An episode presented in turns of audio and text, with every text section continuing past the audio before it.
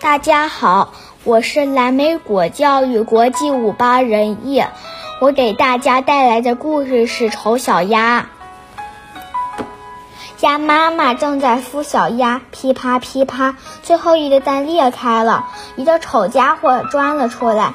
第二天，鸭妈妈带着小鸭们去河里游泳，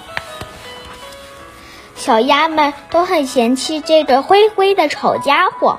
丑小鸭只好伤心的离开了。它遇到了一只大猎狗，大猎狗嫌它丑，竟没有咬它。天黑了。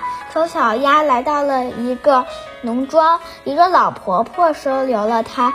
她想让丑小鸭生鸭蛋，可是丑小鸭一个蛋也没生出来，老婆婆也不愿意要它了。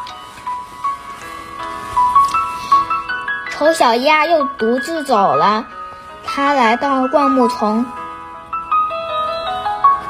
孤独的生活着。一天，丑小鸭看到了一群美丽的大鸟，很，它很羡慕它们。我什么时候才能和它们一样呢？丑小鸭心想。